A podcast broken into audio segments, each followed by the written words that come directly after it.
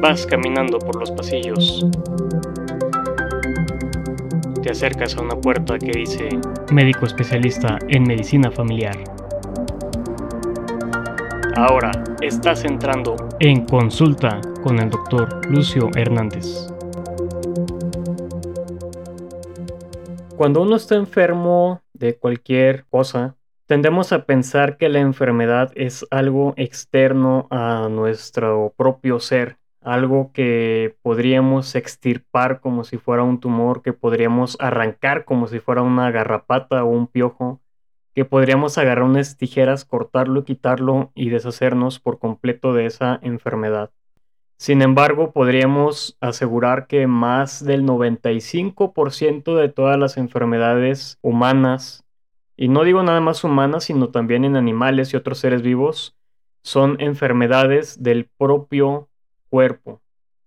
En ese sentido, es importante que las personas enfermas reconozcamos que las enfermedades que tenemos son parte de nuestro propio ser. Y esto lo considero importante porque define mucho la forma en la que nos vemos a nosotros mismos como personas enfermas. Aquí lo importante es eh, la educación que tenemos, el conocimiento que tenemos sobre nuestro propio cuerpo, sobre nuestra propia enfermedad y sobre nuestros propios tratamientos. Y es muy importante porque muchas veces hay eh, personas en estos tiempos de la información que intentan engañarnos.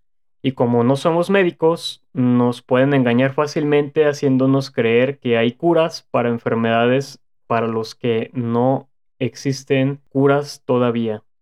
Así, por ejemplo, hay gente que dice tener la cura para la diabetes cuando no es así. Hay gente que dice tener la cura para tal o cual enfermedad cuando no es así.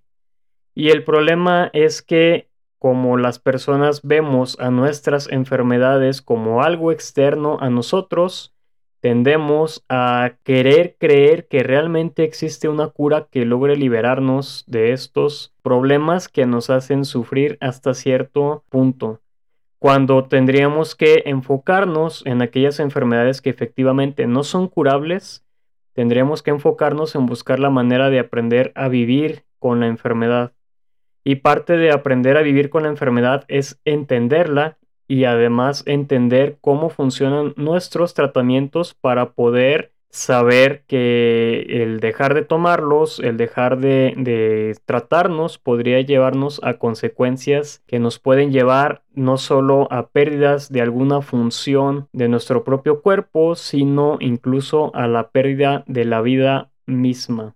Lo que quiero hablar contigo es sobre la importancia de que te informes sobre tu propia enfermedad que sepas que el mundo está lleno de información falsa, de gente que vende humo y que se aprovecha de tu desconocimiento para sacarte dinero. No hay otra forma de decirlo, a costa de tu propia salud. Yo creo que lo más importante eh, en un paciente es que conozca su enfermedad porque de ese modo no va a permitir ser engañado. Además, de que de ese modo va a entender por qué, por ejemplo, en un diabético el azúcar es mala. Que sabemos que todos conocemos a la diabetes como la enfermedad del azúcar, sin embargo, la enfermedad no es como tal del azúcar, sino de la insulina. Algo que lo menciono a modo únicamente de ejemplo, que es que muchas veces tenemos ideas erróneas sobre la enfermedad que tenemos porque en el imaginario público se le conoce a la enfermedad de una u otra manera, a pesar de que no sea así como funciona. Así, por ejemplo, y regresando al ejemplo de la diabetes, donde el problema es la insulina, que es una hormona que nos sirve para meter el azúcar en las células.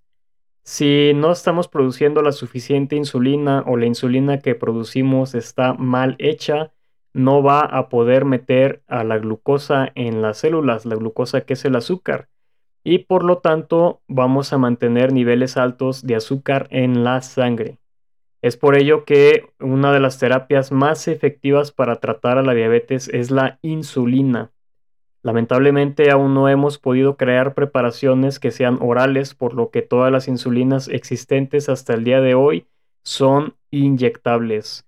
Y en parte ese es el motivo por el que muchas veces tendemos a tenerle miedo a la insulina, no tanto al tratamiento, sino a la inyección como tal. Ahora bien, si yo conozco cómo funciona mi enfermedad, si conozco cuáles son los daños que me puede producir, si sé qué tipo de comidas puedo y qué tipo de comidas no puedo comer, si sé qué cosas puedo hacer para mejorar mi condición, muchas veces incluso sin necesidad de, tratamiento, como el hecho de hacer ejercicio, bajar de peso, comer tal o cual eh, cosa que nos ayude con la enfermedad entonces voy a poder apropiarme de mi enfermedad. Voy a poder saber cómo tratarme eh, cuando tenga algunos síntomas que se pudieran agravar. Voy a saber incluso cómo apoyar a algún conocido que padezca la misma condición que yo. Y digo condición porque vuelvo a repetir, esto no es un episodio para hablar de la diabetes, sino del conocimiento de nuestras enfermedades y tratamientos. Es importante saber qué medicamentos tomamos, cómo los tomamos y cuándo los tomamos. Porque si no lo sabemos, entonces va a ser más fácil olvidarnos de tomarlo. Olvidarnos que el dejar de tomarlo nos puede hacer daño. Muchas veces desconfiamos de nuestro medicamento pensando que nos hará más daño simplemente porque desconocemos que el medicamento lo que realmente está haciendo es suplir a una función que nuestro cuerpo ya no puede hacer. Y vuelve la burra al trigo, Vuelvo a mencionar, la diabetes es una enfermedad por la falta o falla de la insulina de nuestro cuerpo. Por lo tanto, el tratamiento más adecuado es la insulina externa, es decir, la insulina inyectable. Y si sabemos esto, entonces podríamos aceptar que nuestro tratamiento sería la insulina, porque sabemos que es lo que realmente nos hace falta en el cuerpo. Y sabemos que si no tenemos insulina en el cuerpo, entonces se nos disparará el azúcar y nos dañará los ojos, los riñones, el corazón, los nervios, entre otras cosas.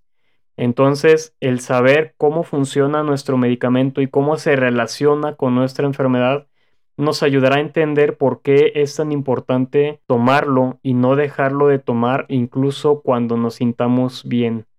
Porque nuestro cuerpo no se va a reparar mágicamente y de un día a otro dejará de requerir esa insulina para poder sobrevivir sino que yo pudiera sentirme bien y permitir que el azúcar siga subiendo si yo no me administro la insulina como debe de ser, lo que aumentará los daños y me podría llevar a mi propia muerte. Lamentablemente nadie aprende en cabeza ajena.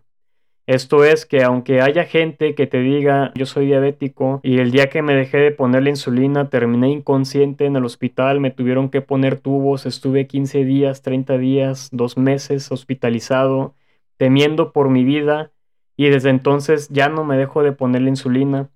O que te digan yo soy diabético y perdí mi pie, perdí una extremidad por no haberme cuidado adecuadamente del azúcar porque permití que se me subiera el azúcar y eso aumentó la posibilidad de una infección que me dio, se me pudrió el pie y me lo tuvieron que cortar. Es algo que uno no entiende porque uno nunca lo ha vivido. Y lo digo como médico y como persona. Sinceramente, nunca voy a entender qué siente un diabético hasta que yo no lo viva por mí mismo. Personalmente yo no soy diabético. Sin embargo, mis estudios me han enseñado lo que representa la enfermedad lo que representa para los pacientes y lo que representa para el cuerpo mismo en cuanto a la pérdida de sus funciones. Por eso es que insistimos tanto en el tratamiento adecuado de cualquier enfermedad, no solo de la diabetes. Entonces, cuando un médico te pregunta sobre qué medicamentos estás tomando, no solo es para que le digas si te pueda rellenar la receta, también es porque es nuestra forma de verificar que realmente conoces tus medicamentos. Si ni siquiera te acuerdas qué medicamento tomas, entonces muy probablemente ni siquiera te lo tomes. Probablemente ni siquiera estés consciente de cuáles serían los efectos. Cuando vayas con tu médico, si no sabes cómo funciona tu enfermedad, pregúntale. Intenta investigar sobre cómo funciona tu enfermedad, si es curable o no, qué efectos podría tener si dejas de tratarte, cuáles son las complicaciones a largo plazo, qué medicamentos o qué tipo de medicamentos podrían ayudarte, cómo esos medicamentos actúan sobre tu propio cuerpo y sobre la enfermedad. También para que entiendas que aunque todos los medicamentos pudieran tener efectos secundarios, no te los damos para hacerte daño, sino para suplir a una función que tu cuerpo ya no está logrando hacer. A lo mejor no lo sabes, pero históricamente eh, las personas morían jóvenes, morían alrededor de los 30 años en cierta época, después a los 40, a los 50 años, y cada vez con la medicina hemos logrado hacer que la gente viva cada vez más tiempo. Y esto es simplemente porque cuando alguien le daba una enfermedad en los tiempos en los que la medicina no estaba avanzada, no había más que hacer que esperar a que el cuerpo fallara y muriera. Sin embargo, con el medicamento que se empezó a crear, con la medicina que se empezó a crear, lo que logramos fue suplir esa función de la enfermedad que está fallando y por lo tanto lograr que personas que morían jóvenes ahora con el medicamento supliendo las partes que estaban fallando, podemos hacer que vivan mucho más tiempo. Entonces el medicamento sí claramente tiene o puede tener algunos efectos secundarios, pero se da para poder alargar tu propia función y tu propia vida. No estamos intentando envenenarte. Infórmate también sobre eso, cómo funciona tu medicamento y cómo funcionan tus tratamientos en tus enfermedades. Concientízate que es tu tratamiento, no es el tratamiento que el médico te da, no es la enfermedad que el médico te dice, es tu enfermedad y tu tratamiento. Apropiate de tu propia enfermedad, apropiate de tus propios tratamientos, toma el control. Ahora bien, quiero agregar que eh, no toda la información que puedas encontrar en Internet es confiable, como ya dije desde el principio y siento mucho si estoy siendo muy repetitivo, pero hay mucha gente que quiere aprovecharse de ti, quiere aprovecharse de tu dinero, quiere venderte cosas con la esperanza de que te puedas curar. Quieren vender eso, quieren vender esperanza, aprovechando que estás en ignorancia. Entonces, infórmate, pregúntale a tu médico. Si te responde y no le entiendes, porque a veces los médicos estamos eh, en otro canal, hablamos en otro idioma, en otro lenguaje y muchas veces no nos sabemos dar a entender. Si el médico que tienes, mm, por más que lo intenta, no logra hacerse entender, eh, entonces intenta buscar a algún otro médico o alguna otra persona que pudiera explicarte.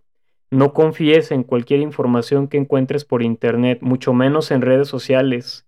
No confíes en cualquier persona que por internet, sea en un video, en Facebook, en un podcast como este, te diga que es médico y te diga cómo son y cómo debes tratar tus enfermedades.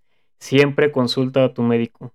Ahora bien, yo soy médico, estoy haciendo un podcast y estoy intentando explicarte tus enfermedades y tus tratamientos de una forma que lo puedas entender. Tampoco confíes en mí.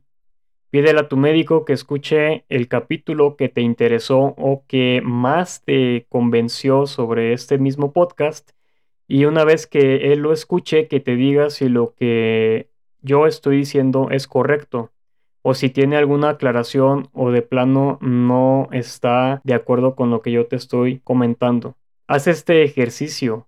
No lo dejes pensando que todo lo que yo digo es real solo porque puedes entender cómo lo explico o porque te agrada mi voz o porque te agrada la música del intro o simplemente porque te agradan los podcasts en general. No confíes en lo que yo digo. Siempre consulta a tu médico. Y si lo que yo te estoy diciendo te está convenciendo, sigue escuchando los demás capítulos de este podcast donde intento enseñarte con el lenguaje lo más claro posible, lo más sencillo posible, la forma en que tus enfermedades y tus tratamientos funcionan.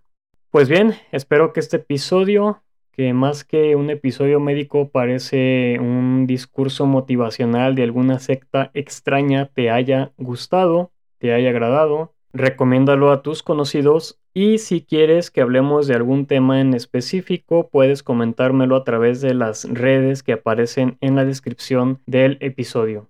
Muchas gracias por estar al otro lado Recuerda que la educación, el conocimiento es poder, en este caso, el poder apoderarte de tu propia enfermedad. Nos escuchamos en el próximo episodio. Hasta pronto.